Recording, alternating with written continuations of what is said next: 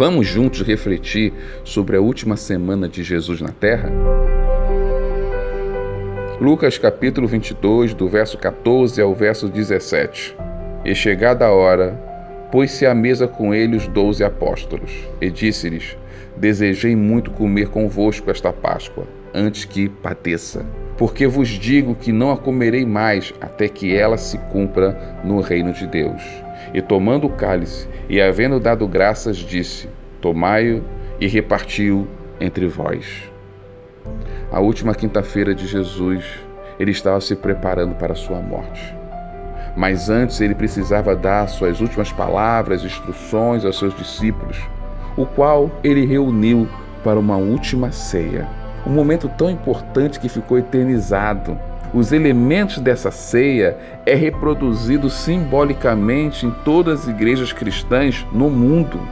Seja para os evangélicos com o nome de Santa Ceia ou para os católicos com o nome de Eucaristia. Jesus estava ali, reunido com seus doze, pela última vez. E ele começa lavando os pés de cada um, até mesmo de Judas, como descreveu o apóstolo João em seu livro.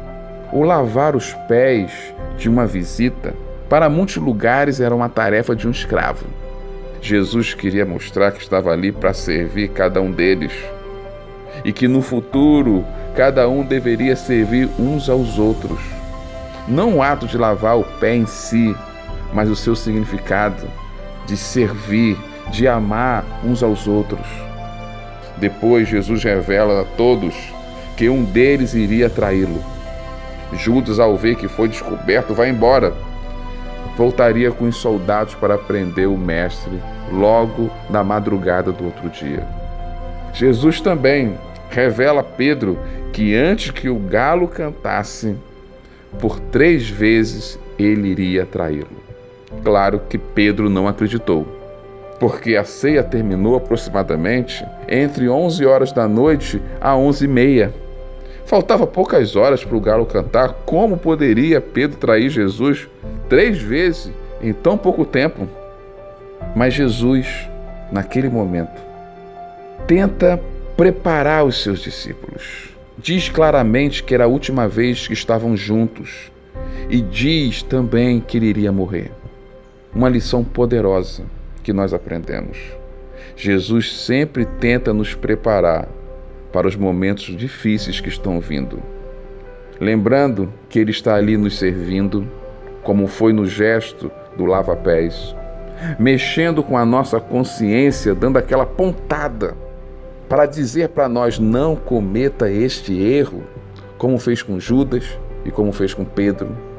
Lembrando que Ele sabe antes de nós o que iremos passar e o que Ele iria também passar ele diz que ele iria morrer, ele diz que seria traído, ele revela os passos da sexta-feira antes mesmo dela acontecer. Ele também mostra a necessidade de estarmos juntos. Ele reuniu todos eles e os onze ficaram juntos naquela sexta-feira tão difícil.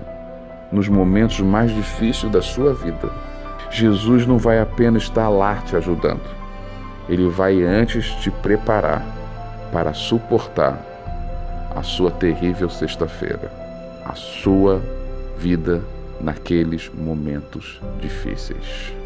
Eu sou o pastor Severino José e essa é a mensagem de fé e esperança, porque a fé vem pelo ouvir. Deus te abençoe.